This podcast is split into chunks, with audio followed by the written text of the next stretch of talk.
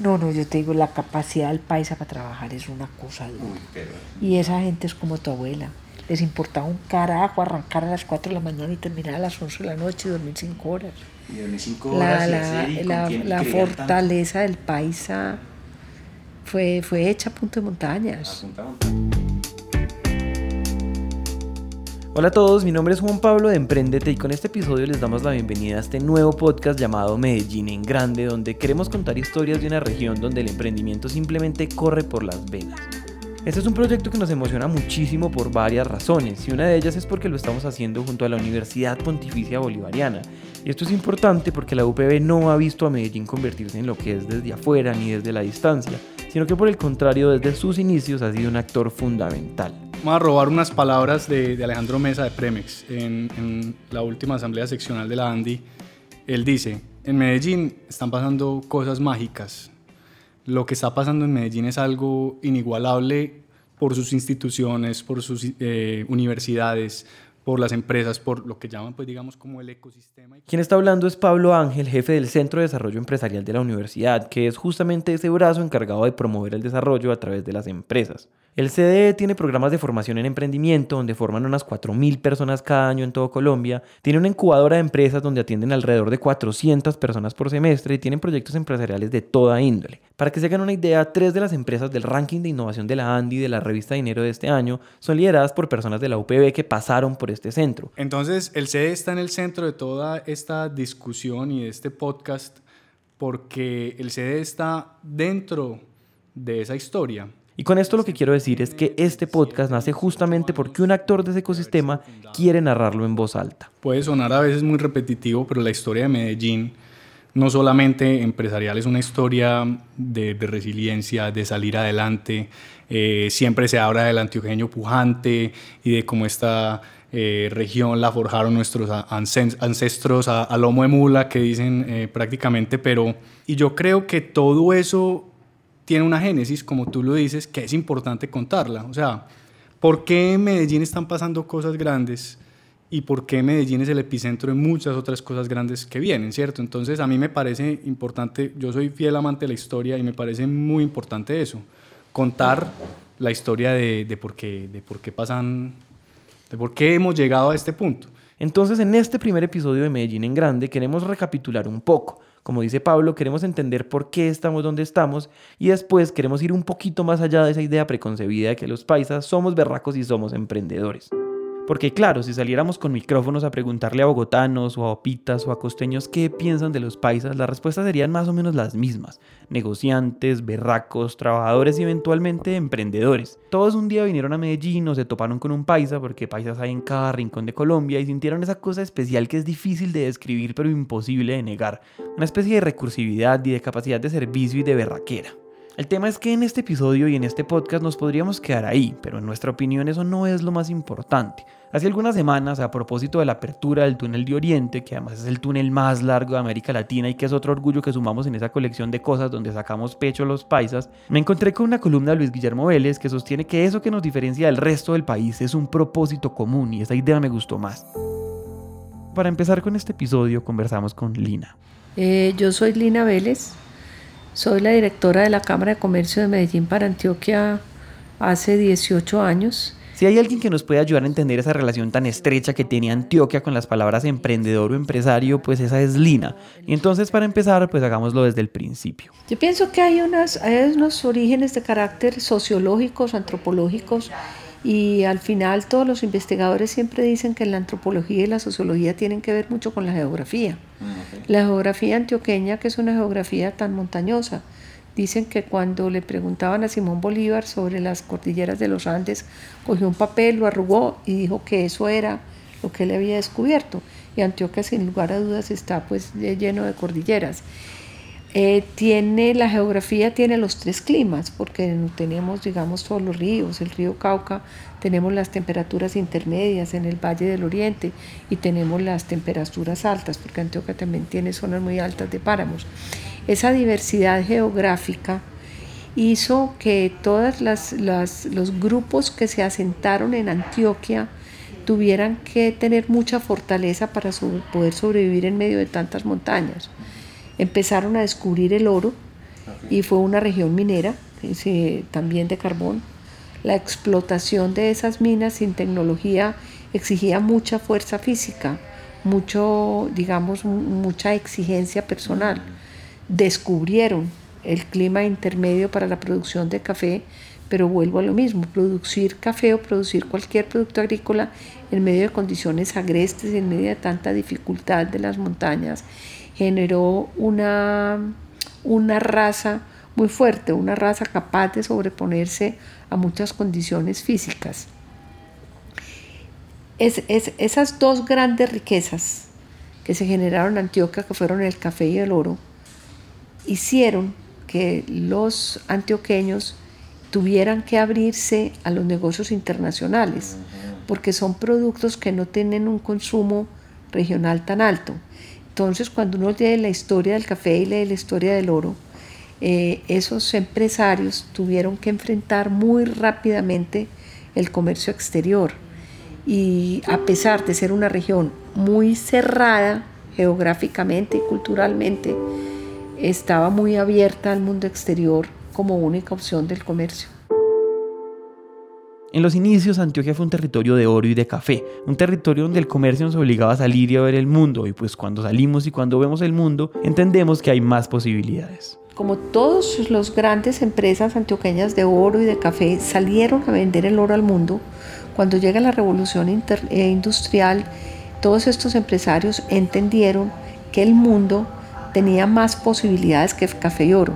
Entonces esa revolución industrial llegó muy rápido a Antioquia porque como te digo, esos empresarios viajaban mucho a vender su oro y su café, entendieron la importancia de la industria y empiezan a ubicar en Medellín grandes industrias manufactureras. La más sencilla, la más fácil, que era toda la industria del sector textil, el sector eh, confección. Después, detrás de todas esas industrias, empiezan a, nacer industrias muy importantes, como las del sector de los alimentos. Desde finales del siglo XIX, Antioquia comienza a posicionarse como uno de los epicentros industriales más importantes del país.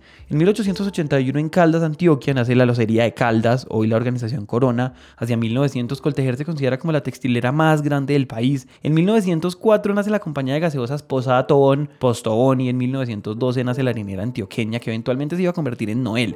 Y así la lista sigue. Y si nos vamos Adelantando un poco más en los años, llega por ejemplo la industria automotriz, la, industria de los químicos. Cuando se empiezan a instalar en la región toda esa cantidad de industrias, nace como consecuencia de la necesidad de esas industrias todo el sector de los servicios, el sector bancario, el sector de los servicios públicos, energía. Es que si miramos el municipio de Medellín, pasó en un momento de su historia que tenía, por ejemplo, una fábrica de producción de leche, hasta que muy rápidamente se dio cuenta que la leche podía ser un servicio que lo hacía el sector privado. Vendió su fábrica de pasteurización y el sector privado empezó a producir leche en litros. Pero el municipio de Medellín se dio cuenta, por el contrario, que en tema de servicios públicos tenía que ser como su nombre lo indica, públicos.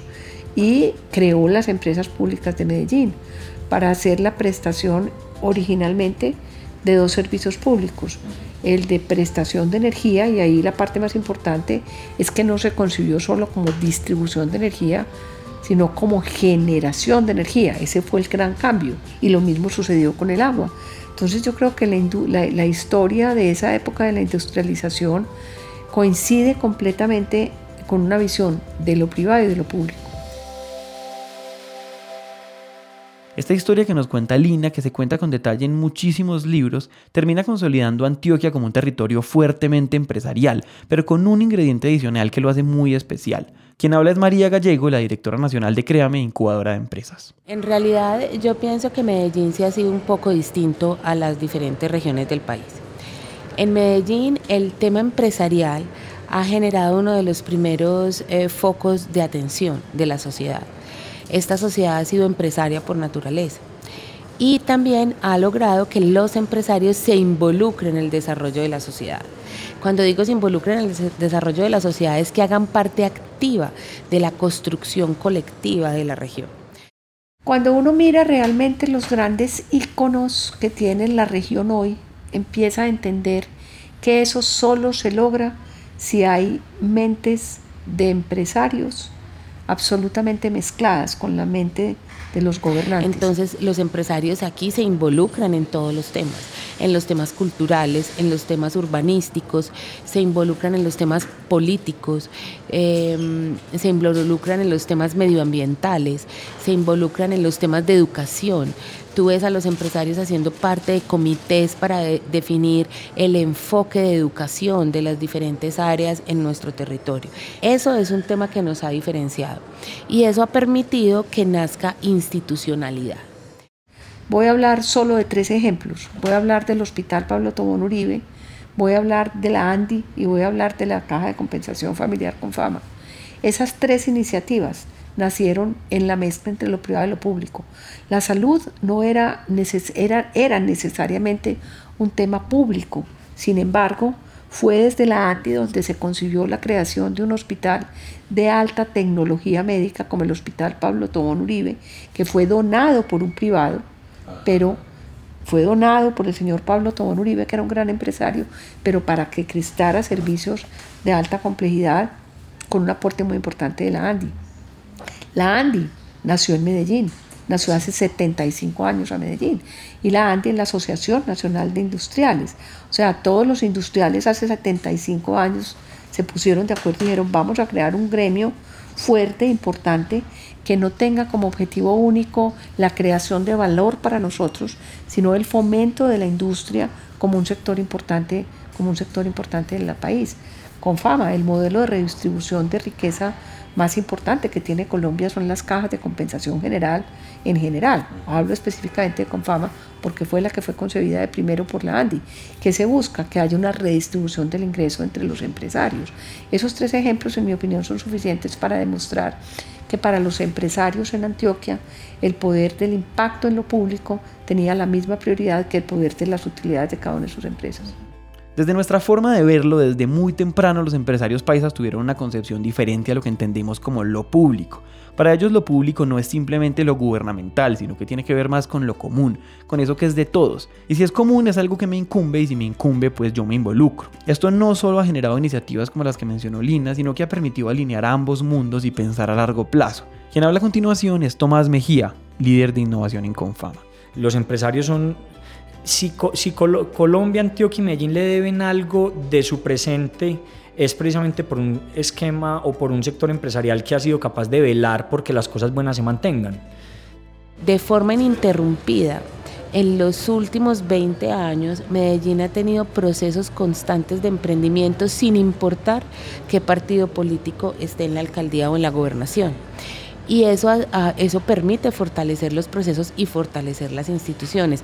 Eso no se da en otros territorios. Cuando vino un gobernante ya existía la incubadora, crea un programa como el Parque del Emprendimiento, perfecto.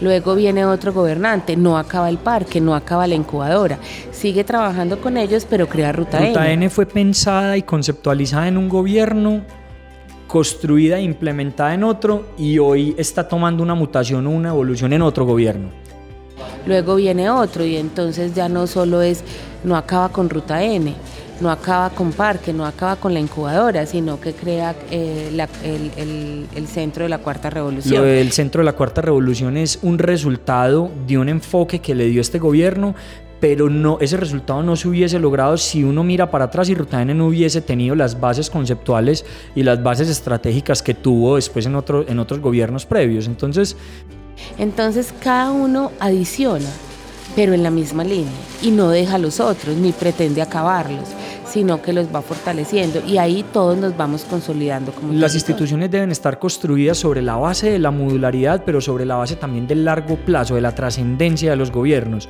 Donde está Medellín no, no ha sido una tarea fácil, ha sido una tarea dolorosa, ha sido una tarea de muchas sentadas, de muchas reuniones, de, de, muchos desacuerdos, pero que al, final, que al final llegan a un acuerdo concreto, han permitido hacer de Medellín pues una, una ciudad que va en camino de lograr ser algo mucho mejor de lo que hoy es. Es, es como, yo, yo, lo definiría como Medellín está en camino de lograr su mejor versión. Todavía no sabemos cuál será la mejor versión, pero es, es, es, buscar esa mejor versión institucional, esa mejor versión en ciudadanía, esa mejor versión en emprendimiento, en innovación, en, en muchas cosas, pues. Si se fijan, en los últimos años ha habido una especie de tendencia, un llamado para que las empresas asuman una mayor responsabilidad social y ambiental. Y esto es porque había o hay una creencia general de que las empresas están solamente para generar dinero y maximizar valor a los accionistas. Pero en este episodio queda claro algo y es que en Antioquia siempre ha sido así. Siempre ha habido una conciencia de que cuando emprendemos también somos parte de un propósito común. No es coincidencia ni suerte que en Medellín se haya creado la Andy, después la Andy del futuro, ni que haya nacido el modelo colombiano de cajas de compensación, ni que tengamos el ecosistema de emprendimiento que tenemos y mucho menos que estas iniciativas hayan sido gestadas por empresarios. Este episodio 1 de Medellín en Grande es un episodio muy corto y es este porque queríamos empezar diciendo que en Medellín somos lo que somos, no solamente porque somos berracos y echados para adelante, sino también porque ponemos eso al servicio de lo público, de lo nuestro y de lo común. Por eso en este podcast que comienza hoy queremos contar historias de grandes líderes, emprendedores y empresarios, claro, porque queremos aprender de ellos, de su experiencia y de su forma de pensar, pero también porque creemos que ellos son parte de esa ecuación, porque creemos que están haciendo país y eso es lo que más nos emociona de hacer este podcast. Los nuevos emprendedores, los que están naciendo y los que van a nacer, tenemos que heredar también ese propósito y por eso este episodio, más que una bienvenida, es una invitación. Este episodio fue producido por Juan Pablo Ramírez y editado por Santiago Cortés. El diseño de sonido fue realizado por Manuel Torres y el trabajo gráfico es hecho por Juan Diego Bernal. Agradecemos muy especialmente a Lina Vélez de Nichols, a María Gallego y a Tomás Mejía por su tiempo y por contagiarnos su amor y su convicción por esta ciudad. Agradecemos a Claudia Vélez, a Isabel Upegui y a Pablo Ángel de la UPB que hacen este podcast para ustedes. Si algo ha hecho bien la UPB es pensar y diseñar programas de educación relevantes que realmente respondan a necesidades reales. Por eso si les gustan estos temas, los invitamos a que revisen el programa de gestión del emprendimiento y la innovación, donde les dan todas las herramientas para que aprovechen las oportunidades del contexto, generen emprendimientos y consoliden empresas con miras a desarrollo, crecimiento y competitividad. Yo soy Juan Pablo, gracias por escuchar.